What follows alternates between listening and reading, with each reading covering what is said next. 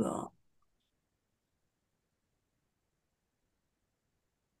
Da sind sie wieder, die zwei Damen mit und ohne E, Stapel und Lampe. Sie sprechen über Marketing, Sales, Conversion, Data Stuff und richtig dreckigen Sales sowie über die kleinen Sternstunden des Verkaufs. Und heute gibt es eine kleine Änderung, denn die liebe Barbara ist heute nicht mit am Start. Dafür habe ich aber einen wunderbaren Gast, die sich spontan dazu entschieden hat, uns ein bisschen in die Welt der OKRs mitzuführen. Hallo Katrin Lüdemann. Hallo Katharina, danke für die Einladung. Ich freue oh, mich. sehr gerne. Das ist so schön, dass das so spontan geklappt hat. Äh, da freue ich mich immer sehr, aber äh, ich glaube, so bist du auch hands-on, oder? Absolut, absolut. Also mein, mein Leitsatz, ich komme ja aus dem Vertrieb und mein Leitsatz im Vertrieb ist immer, ich will so wenig Arbeit haben wie möglich. Ja. ja. Und dazu gehört eine ganz große Hands-on-Mentalität, ja. Ja, absolut, absolut. So habe ich dich kennen und schätzen gelernt. Das finde ich total gut.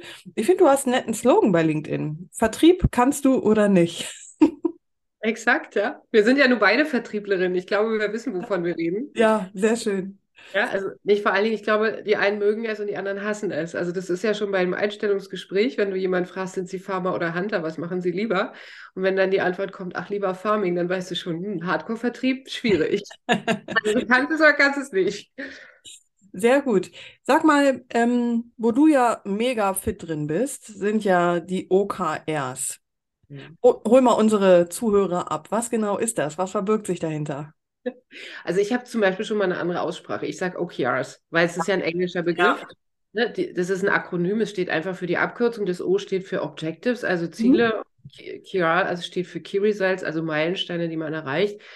Es ist eine Abkürzung für ein Führungsinstrument. Es ist ein Führungsinstrument, was aus dem Kontext von New Work und agiler Arbeitsmethode kommt. Und es ist eine prima Methode, ähm, um kurzfristige Ziele ähm, einfach in kleine, oder sagen wir mal, die große Strategie in kleine Häppchen zu zerlegen, sodass sie für jeden Einzelnen wirklich, wenn du am Desktop sitzt und sagst, was muss ich heute eigentlich machen, dass da die, der Fokus klar ist, wo du eigentlich hin musst, um das große Ganze in die Strategie, in die Vision zu gehen. Jetzt gehst du davon aus, dass ein großes Ganzes existiert. Ähm, ist es das, womit du auch beginnst, wenn du äh, in ein Unternehmen reinkommst? Ja, das ist eine super Frage, die du stellst, weil daran ist meistens der erste, der erste Bruch schon zu spüren, dass viele Companies oder sagen wir mal Business Units, nennen wir sie mal so, ähm, dass denen eine Vision fehlt. Mhm. Und deswegen ist es ganz essentiell, weil du kennst, wir kennen alle den Begriff Nordstern, der geistert gerade so im, im, im mhm. Business-Sprech so rum, ja. Wir kennen alle diesen Begriff. Wenn du keinen Nordstern hast, dann stell dir das vor wie ein Kapitän, der nicht weiß, wo er sein Schiff hinsteuern soll. Das heißt, wir brauchen ganz, ganz dringend, wenn wir mit OKRs arbeiten, den Zielhafen. Wo soll die Reise eigentlich hingehen? Was, ne? Wo wollen wir eigentlich Proviant abholen oder, oder welches Land wollen wir erobern, äh, um mal in der, in der Schiffssprache zu bleiben? Also meistens ähm, da gibt es sicherlich Spezialisten, die das viel, viel besser können und viel, viel intensiver können. Aber ich versuche zumindest, sagen wir mal, so ein, so ein, so ein Mini-Konstrukt an Visionen zumindest zu, in, zu implementieren, auch in den mhm. Unternehmen, in den Organisationen, um zu sagen, okay, das ist zumindest jetzt mal euer Nordstern, der auch, der euch auch lange trägt, der also nicht in einem Jahr überflüssig ist, sondern der wirklich eine Strahlkraft hat von fünf Jahren plus. Ähm, ich weiß nicht, wie es dir geht. Vielleicht ist es auch nur in meiner Bubble so, aber ich habe so ein bisschen ähm, den Eindruck, der, der Begriff der Vision und wir müssen alle irgendwie ne, so eingenordet sein. Es hat irgendwie einen Bart und irgendwie, wenn äh, das ist so, so gefühlt, so, so ein weicher, so, so ein weicher Faktor ist, der so ein bisschen abgenudelt wirkt und wo die Unternehmen überhaupt keinen äh, keinen Griff dran haben. Ja. Also das, das klingt so ein bisschen wie ähm, weiß ich damals, wo äh, betriebliches Gesundheitsmanagement implementiert wurde und auf einmal alle Obst und Kicker hatten und weiß der Kuckuck was, ja. Ähm, und wir brauchen eine Vision. Aber so richtig, ähm, was, was Handfestes war das gefühlt nicht. Und mein Eindruck ist, dass es dadurch auch so ein bisschen, ähm, es hat da keiner mehr Bock drauf. Wie kriegst du das hin, dass es für ähm, gerade so eine Thematik auch dann in die Praxis kommt, wo man sagt, okay, du brauchst es um, zum Beispiel. Weißt du, was ich meine? Ja, absolut, absolut. Ähm, ich kriege das genau in dem Moment hin, in dem ich meine Geschichte aus dem Vertrieb erzähle. Mhm. Meine Geschichte, ich habe ja sehr, sehr lange, ähm, sehr, sehr aktiv äh, im Vertrieb gearbeitet. Ähm, meine Geschichte ist immer, dass mein Chef jedes Jahr zu mir kam und sagte, ja, Katrin, hast geile Umsätze gemacht, nächstes Jahr bitte die doppelte. Also verdoppel bitte deinen Umsatz. Und da hatte ich immer zwei Fragen. hab, hab, also ich meine, dass ich das erreiche, war, war eigentlich immer außer Frage, ja. Ähm, es waren ja auch tolle Unternehmen, für die ich gearbeitet habe. Also ich bin ja da auch mitgeschwommen. Ähm, und ich habe gesagt, ich habe zwei Fragen. Die erste Frage ist, warum? Und da kommt nämlich schon die Frage nach der Vision. Mhm. Und die zweite Frage, und wie? Mhm. Ja, sag mir mal, wie ich das mache. Katrin, verdoppelt die Umsätze, dann würde ich sagen, ja, verdoppelt doch die Preise. Ja, es ist, das ist eine, eine, einfache Antwort auf das Wie. Und mit dieser Geschichte wird in den, in den ähm, Coachings, die ich, wo ich Unternehmen begleiten darf, sofort klar, dass du eine Vision brauchst. Mhm. Weil im Vertrieb hast du, du hast ja oft in den Unternehmen, nicht nur in dem Vertrieb, die Situation, dass die Leute so keine intrinsische Motivation haben, sondern dass sie wirklich so Dienst der Vorschrift machen. Mhm. Ähm, weil einfach die, die Kraft fehlt. Die Kraft fehlt, warum mache ich das Ganze? Und anhand dieser Geschichte wird sehr schnell klar, dass ich eine Vision brauche, um wirklich jeden Tag zu sagen, hey, ich gebe mein Bestes, ich weiß, wo die Firma hin will. Und die Vision muss natürlich auch so authentisch und echt sein, dass ich wirklich als Arbeitnehmer das Gefühl habe, ich habe da einen Anteil dran. Ich kann daran wirklich, ich kann wirklich ein Stück weit die Welt verbessern. Ich habe wirklich einen Anteil daran, ich persönlich einen Fußabdruck zu hinterlassen.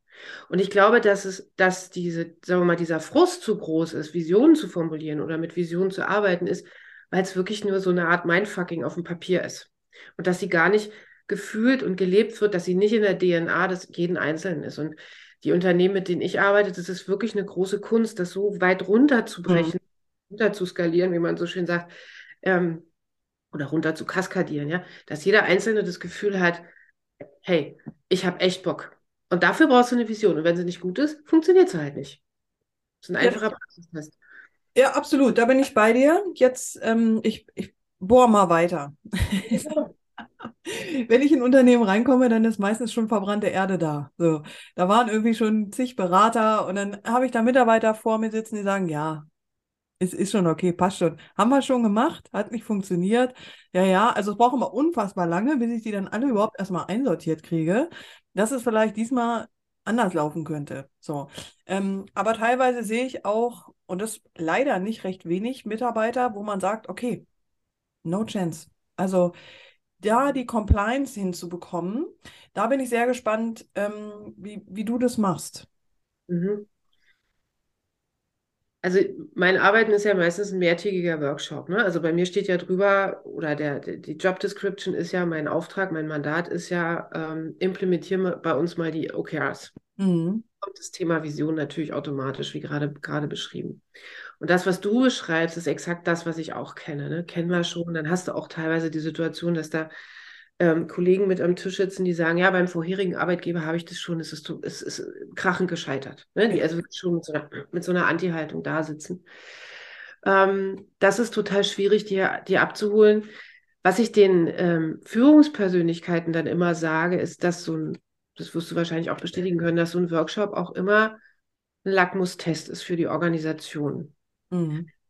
Und dass das ein erwartetes Ergebnis ist, dass sich ähm, Menschen verabschieden und sagen, ich habe keinen Bock drauf. Ja. Meine Erfahrung ist, dass in dem Arbeiten der OKRs, also in diesem OKR-Erarbeitungs-, also in dem Planningsworkshop, ähm, der wirkt wie so ein Brennglas, ist, also wie so ein Katalysator. Es werden sofort die Schwachstellen klar, ja. weil die lassen sich nicht mehr verstecken. Und ich, ich versuche das dann immer zu reframe, den Führungskräften zu feedbacken und zu sagen, sieh es als Chance, weil du hast jetzt hier gerade quasi eine To-Do-Liste auf den Tisch bekommen, ähm, was deine faulen Eier im Korb sind. Damit meine ich nicht die Menschen, sondern damit meine ich, was ist systemisch hier nicht in Ordnung? Und das ist dein, deine To-Do-Liste, deine Checkliste an den Dingen, die du, an denen du arbeiten musst. Ja, also es ist ja auch häufig so, dass man dann an Punkte kommt, wo man sagt so, hoppala. Also ja weiß ich nicht, so 75, äh, 65 Prozent der Sachen, die ihr hier macht, ist Grütze, ehrlich gesagt. Zahlt irgendwie auf kein Ergebnis so richtig ein. Ähm, oder bestimmte Prozesse fehlen oder sind brüchig oder also da, da äh, sticht man ja schon so ein bisschen in so ein kleines Wespennest, oder? Absolut, absolut. Und man hat auch, also meine Erfahrung ist, der Berater hat immer Schuld. Ja. Das ist so die erste Reaktion, ne? so, der Buhmann. Ja, ja gut, am Ende ist es ja auch eine, ähm, eine Frage von Kosten und Einnahmen, ne? Also jetzt mal so ganz stumpf gesprochen, also wenn du, wenn du zeigen kannst, okay, be bestimmte Ausgaben sind einfach obsolet, ja, also das, das haut hier irgendwie nicht hin, das zahlt überhaupt auf gar kein Gesamtergebnis ein. Aber guck mal, wenn wir das nach dem und dem System machen, sind wir effektiver und kriegen am Ende mehr Umsatz raus. Mhm. Ist es das, was du dann auch äh, transparent machst? Ähm, also ich, ich bin nicht der Guru, der sich hinstellt und ne, so, ich weiß es besser, sondern mein Ansatz ist eher so der, der Guide zu sein. Ähm, das heißt, was ich mache, ist ganz viel über systemische Fragen quasi den ja. Coachie dazu zu bringen, dass er selbst die Erkenntnis hat. Ich habe die natürlich viel schneller im Kopf und das ist für mich, oh, ich bin Migränikerin, ich habe ich hab ein Gehirn, was ein bisschen schneller funktioniert, aber dafür teilweise auch oft ausfällt. Ähm, mich ist es wahnsinnig schwer auszuhalten, da wirklich die Füße stillzuhalten, ja, weil ich dann immer schon drei Schritte weiter sehe. Das ist übrigens meine persönliche Challenge, da meine Geschwindigkeit rauszunehmen. Ähm, aber ich versuche das wirklich ähm, über die Selbsterkenntnis, dass ähm, derjenige, diejenige oder die gesamte Organisation selbst zu der Erkenntnis kommt, hey, es macht keinen Sinn, links rum zu gehen, sondern rechts rum oder vielleicht auch erstmal stehen zu bleiben, äh, ist deutlich sinnvoller. Also ich gebe dir mal ein Beispiel. Ich hatte neulich ein Feedback, ähm, bei einem Mandanten, wo ich gearbeitet habe, wo dann eine Mitarbeiterin gesagt hat, oh, jetzt weiß ich eigentlich, die hatte keine Job Description. Ah. Jetzt okay. weiß ich eigentlich, was meine Aufgaben sind hm. und es ist erschreckend wenig. Oh, krass. Und das hat sie in der Gruppe, in der Organisation geteilt. Und das fand ich total mutig, weil dazu gehört ja eine, eine Menge Mut dazu, zu sagen, hey, ich habe eigentlich nichts zu tun. das hat aber, glaube ich, bei ihr selber einen unglaublichen Denkprozess angestoßen. Ja, und hoffentlich beim Chef auch. Beim Chef auch. Und das sind ja so kleine homöopathische Kügelchen, die du reingibst, damit sich, also OKRs zu implementieren, das kennst du wahrscheinlich auch, das ist ja ein langwieriger Prozess. Ne? Das ist ja nicht, bam, du buchst einen äh, Coach und danach ist die Sache erledigt, sondern das braucht ja eine gewisse Zeit, weil du machst ja wirklich einen, einen großen Eingriff in die Organisation.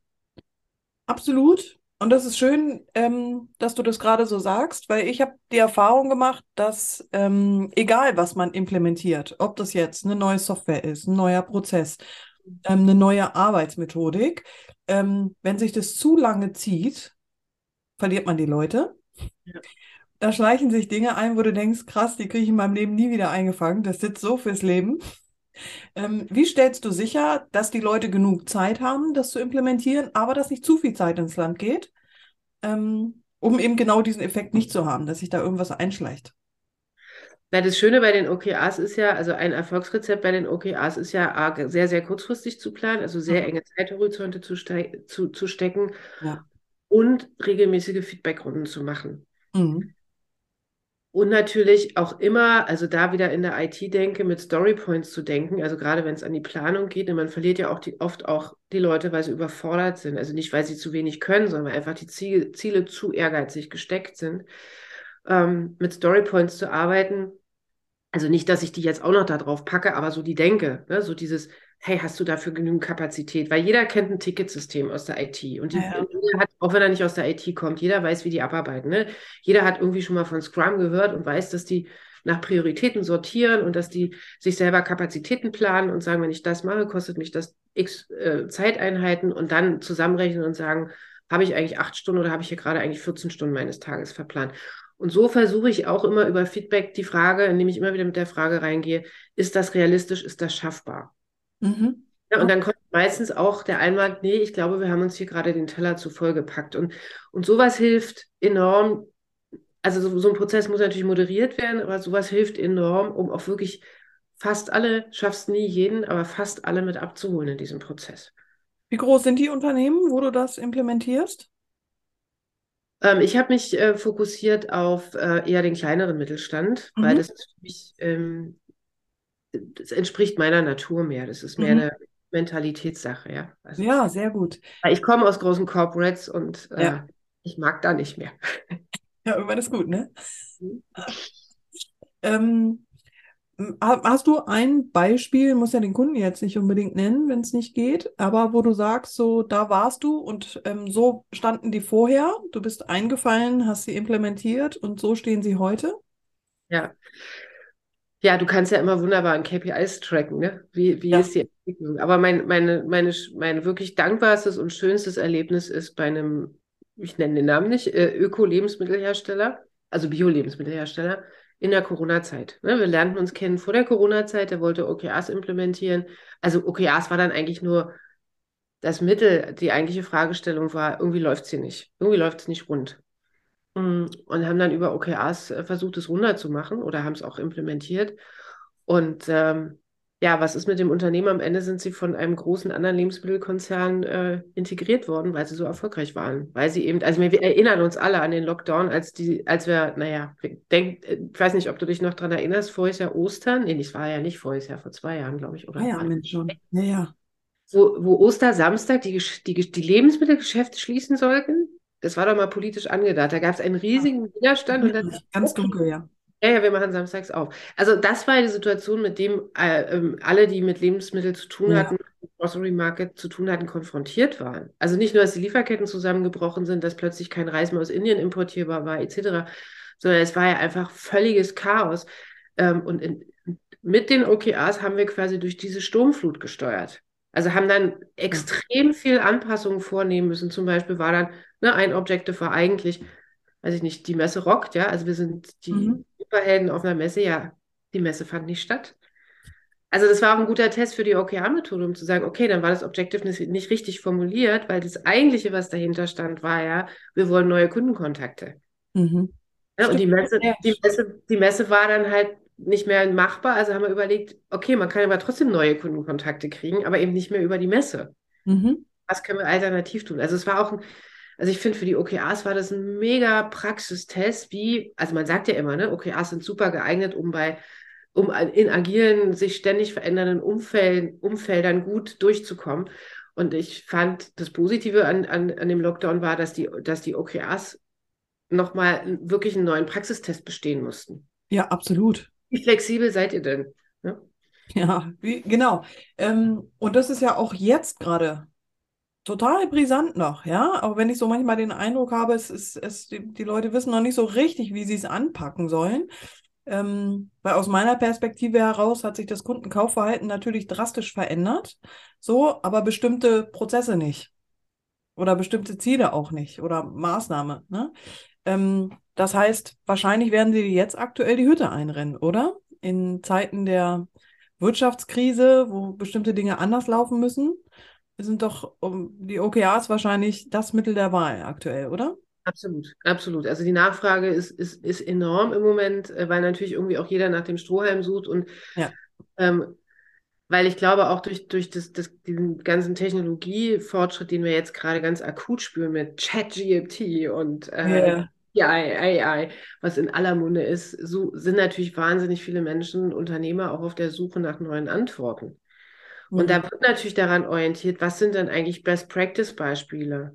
Ähm, was sind denn ähm, Führungsinstrumente, mit denen andere groß geworden sind? Und Mhm. ähm, da ist natürlich so ein, so ein unglaublich agiles System ähm, die perfekte Antwort, weil, weil die Chefs, also wenn, wenn du jetzt als Angestellter zu deinem Chef gehst und sagst, sag mal, lieber Chef, wie wollen wir eigentlich, stell dir vor, du hast irgendwie eine Friseurkette, ja? Keine Mhm. Ahnung, mit Friseuren habe ich wirklich noch nicht gearbeitet, ja? Stell dir vor, du hast eine Friseurkette und du weißt, dass die Energiekosten unabschätzbar sind im Moment. Mhm. Ne, Wir wissen, wir, du kannst aber auch nicht zu deinem Chef gehen, weil der Chef hat auch keine Antwort. Das heißt, die, die Unternehmer sind ja gezwungen, Unternehmerinnen sind ja gezwungen, ähm, mit völlig unvorhersehbaren ähm, Rahmenbedingungen zu arbeiten. Und das schaffst du eben nicht, wenn du mit einer Fünfjahresplanung reingehst, sondern das schaffst du nur, indem du kleinteilig und total agil ähm, dich aufstellst und sagst, aber unser Nordstand ist trotzdem da, dass wir beispielsweise als Friseurkette, keine Ahnung, den europäischen Markt dominieren wollen oder so. Ja, ich, ich denke Ja. mir gerade. Ähm, aber du musst ja trotzdem irgendwie manövrierfähig sein in deinem Schiff, weil mit den hohen Energiekosten kannst du wahrscheinlich nicht viel Fläche bedienen im Moment, weil ich glaube, ein Friseur hat einen extrem hohen Energieverbrauch. Ja, kann ich mir auch vorstellen.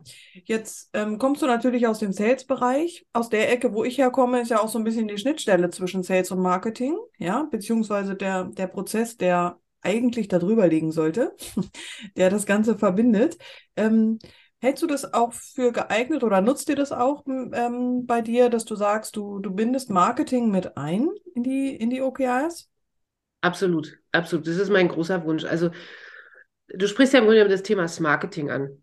Ne, die, Verbindung, die Verbindung aus uns beiden. Und wir wissen ja beide, dass wir beide zwischen uns einen großen Graben haben. Also wenn du jetzt die Marketingfrau bist und ich bin die Salesfrau, dann wissen wir ja, dass zwischen uns sich nicht nur die Bildschirme hier teilen, sondern dass zwischen uns ein großer Graben ist im Alltag und dass wir wie in zwei Silos sitzen. Ne, die, die Vertriebsfrau schimpft, schimpft immer auf die Marketingfrau, weil die nicht genügend Leads generiert. Und die Marketingfrau schimpft auf die Salesfrau, weil sie die äh, Kampagnen, die sie konstruiert hat, nicht ähm, konvertiert bekommt. So. Ähm, mein großer Wunsch ist immer, cross-funktionale Teams zu bilden. Mhm. Und ähm, das ist ein wirklich großer Wunsch, den schaffe ich auch nicht immer. Ich versuche aber zumindest das einzubinden. Also du hast ja bei den OKRs immer, also wenn ich jetzt, ich arbeite ja ziemlich ausschließlich mit Sales-Teams, ja. Wenn ich jetzt aber feststelle, Sales kommt nicht weiter, weil Marketing nicht leistet, also der typische Graben tut sich wieder auf, dann hast du ja bei den OKRs in diesen Rollen, die du hast, du hast ja A den Champion und B hast du den Owner. Ne? Der Champion ist für den Prozess mhm. verantwortlich und der Owner ist für den Inhalt verantwortlich. Und der Owner muss dann seine Aufgabe ernst nehmen und dieses Problem wiederum nach oben delegieren, weil das ist ein Problem, was in der Hierarchie von oben gelöst werden muss. Ja. Und damit alleine stößt du ja auch schon Veränderungsprozesse an.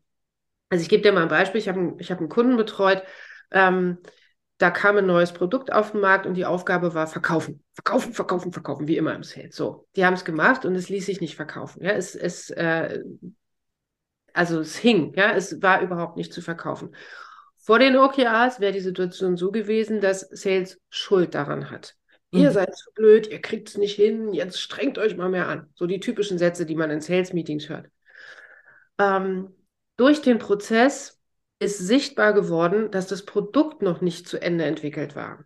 Ach, guck. Das heißt, der, der ähm, Owner dieses OKR-Boards ist wiederum zum, zum Geschäftsführer gegangen und hat gesagt, das Feedback ist folgendes. Und da war es die Schnittstelle nicht zum Marketing, sondern die Schnittstelle zur, zur, ähm, zur Entwicklung, also zu, mhm. der, zu den Developern. Das heißt, der Chef hat dadurch vom Sales ein Feedback bekommen, dass das Produkt noch nicht gut entwickelt ist und dadurch konnte konnten die Entwickler an dem Produkt weiterarbeiten, was im Ergebnis natürlich insgesamt für die Firma einen Fortschritt bedeutet hat.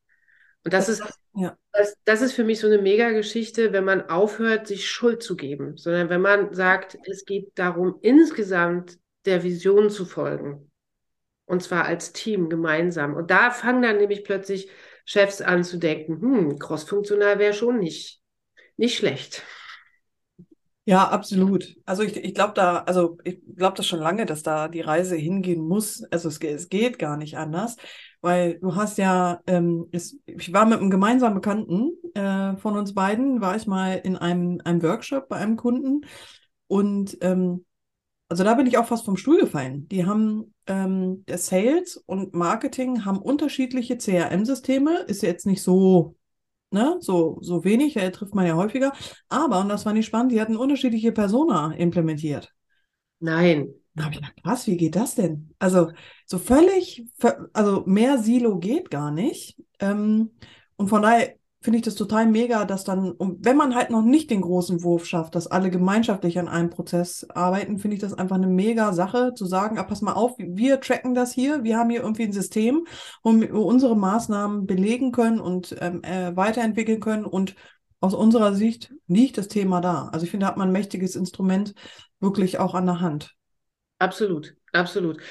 Ich bringe dann auch immer in den Workshops das Beispiel aus der Medizin, ähm, um was das Thema es ist ein stark hierarchisches System, klar, aber da geht es um, um was ganz anderes, nämlich um Feedback-Kultur. In der Medizin ist relativ früh implementiert worden, nicht zu sagen, du hast Schuld, der mhm. Patient ist wegen dir gestorben, sondern dass man sich das System anschaut und dass man ähm, versucht, über Feedback aus dem System den ganzen Prozess zu verändern. Ich gebe mal ein Beispiel. Ja? Also wenn, wenn du Chirurg bist ähm, und dir reicht ähm, der, der, ähm, die, die Schwester immer das Skalpell falsch an und du schneidest dir immer einen Handschuh Mhm. Da gibt es immer irgendeine Infektion, was im schlimmsten Fall zum Tod des Patienten führen kann. So, jetzt ist die eine Variante zu sagen, du hast Schuld, du hast nicht richtig gegriffen, oder aber man schaut systemisch drauf und sagt, okay, vielleicht müssen wir ähm, den Ablauf, da sind wir wieder bei Silos, müssen wir den Ablauf zwischen anreichendem Besteck und Operateur verändern, damit der sich nicht immer in die Hand schneidet, damit wir nicht immer irgendwelche Superinfektionen bei unseren frisch operierten Patienten haben. Und das finde ich ist ein gutes Beispiel, oder auch bei Piloten ist es genauso, ja ähm, dass man klar macht, dass man immer systemisch drauf gucken kann, weil, weil Dinge, die nicht funktionieren, Stolpersteine sind immer Ausdruck von Reibungsflächen, die man sich anschauen muss und gucken muss, kann ich die verbessern? Ähm, jetzt, das ist auch nochmal so, so ein guter, guter Ball, den du mir jetzt zugeworfen hast. Ähm, jetzt weißt du ja selber aus, aus wahrscheinlich unzähligen Verkaufsgesprächen selber, dass die, dass die Leute meistens gar nicht so ihr Problem manchmal auch selber verstanden haben oder sehen, sondern die sehen Symptome und wissen nicht so richtig, was mache ich? Äh, was ist mein Problem und was wäre die Lösung? Wel welche Symptome sind für dich total klassisch und wo du sagst, pass mal auf, wenn du die Symptome hast, dann ruf mich mal an. Ich glaube, wir müssen mal sprechen. Oh, das ist ein Blumenstrauß. Da kann ich, das kann ich gar nicht an einer Hand abzählen. Ähm, also ich werde immer sehr, hellhörig, sehr hellhörig, wenn Chefs über ihre Mitarbeiter fluchen. Hm. Schlecht reden. Hm. Da weiß ich immer, ups, da ist echt was im Argen. Das ist ein Symptom für fehlende Kollaboration, fehlende Transparenz. Dahinter liegt ähm, ein Gefühl von Enttäuschung. Und wo kommt denn das her? Das Hm. heißt, meistens liegt es daran, dass ihr wenig Austausch miteinander habt. Da können OKRs zum Beispiel mega helfen, ne? weil man einfach durch, das, durch den Prozess, durch den OKR-Prozess gezwungen ist, jede Woche zu reden, alle 14 Tage, jeden Monat zu reden, durch die ganzen vielen, vielen Retros, zeitlich begrenzten Retros und Feedbackrunden. Ne?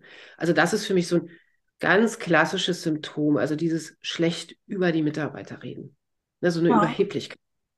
Ja, ja, absolut. Und auch, wenn man das Gefühl hat, ähm, Mitarbeiter fühlen sich nicht verantwortlich. So, dieses Proaktive, finde ich. Ich finde, das ist auch immer so ein, so ein Stolperstein, wo ich denke, ah ja, krass, dann mach's doch möglich. So. Genau. Da wäre das auch mega. Und meine Erfahrung ist, aber da kannst du mich gerne nochmal korrigieren, dass mit so einer Einführung, wenn es wirklich gut klappt, die Leute tatsächlich auch dankbar sind. Ähm, zum einen, dass sie jetzt so eine, so, ja, wie so eine Art Leitfaden haben, wo sie wissen, okay, das, das muss ich erreichen. Und wenn ich es nicht schaffe, erstmal selber zu gucken, woran liegt, was kann ich machen. Also es hat eine unheimlich schöne, schöne Optimierungsphase, finde ich. Also es macht einfach Spaß. Es geht gar nicht so sehr darum, äh, Fehler zu finden oder du hast auch von Schuld gesprochen, ja, sondern zu gucken, wie kann man das gemeinschaftlich gut weiterentwickeln und was kann ich dazu beitragen? Ja, also mein Gefühl ist immer, also nach diesen Workshops, ähm, die gehen ja meistens ein, zwei, drei Tage, je nachdem, ähm, wie groß die Organisation ist.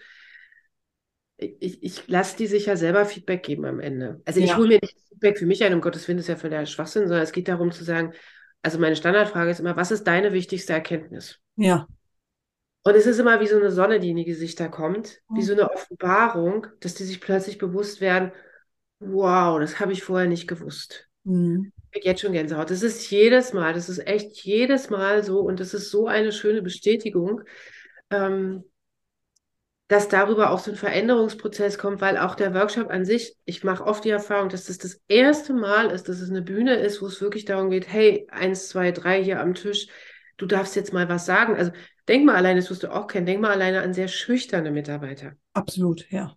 Überhaupt nicht zu Wort kommen, die irgendwie seit zehn Jahren da sitzen und immer ganz brav und treu arbeiten, aber nie, man, man nimmt die gar nicht wahr. Die sind wie so ein ganz wässrig, so, so ein ganz großer Schatten. Und es ist dann plötzlich auch das, ähm, also ich mache sehr oft im Warm-up, ne, so dass ich so, so, hey, stell mal deinen Kollegen vor, was ist denn seine Superkraft? Also nicht stell mal den Kollegen vor, das ist mir zu langweilig, sondern ich frage meistens, was ist denn die Superkraft von XY, der, die neben dir sitzt? Und plötzlich kriegen gerade schüchterne Leute ein Feedback, was sie noch nie bekommen haben. Und das ist so schön zu sehen und wie die aufblühen. Ja. Also das ist also eine unglaubliche Veränderung, die dadurch angestoßen wird. Also würdest du auch sagen, die OKRs sind nicht nur eine reine sachliche KPI-getriebene Methodik, so ganz stumpf, sondern auch ein Stück weit Personalentwicklung. Absolut, ja. Ja. ja. Ja, finde ich gut, ist super spannend, echt. Also ich, ich glaube, wir haben einen guten Einblick bekommen. Ähm, ich glaube, das, das war es erstmal für heute, dass wir gucken. Ich glaube, wir haben, ja, ich, ich glaube, wir haben einen guten Abriss hinbekommen. So, also wir haben, glaube ich, eine gute Vorstellung. Ich kann mir vorstellen, dass, dass viele dazu noch Fragen haben. Sollten wir Fragen bekommen, leiten wir sie gerne an dich weiter. Oder aber wir laden dich dann nochmal ein, um ein bisschen nochmal gezielter ähm, Ja. Vorzugehen. Ähm, wenn man dich jetzt buchen möchte oder sich näher informieren möchte, wo finden wir dich? Auf meiner Webseite mentalsender.de. Ganz deutsch. Mich hat mal jemand angesprochen mit Mental Sender. Nein, es ist mentalsender.de.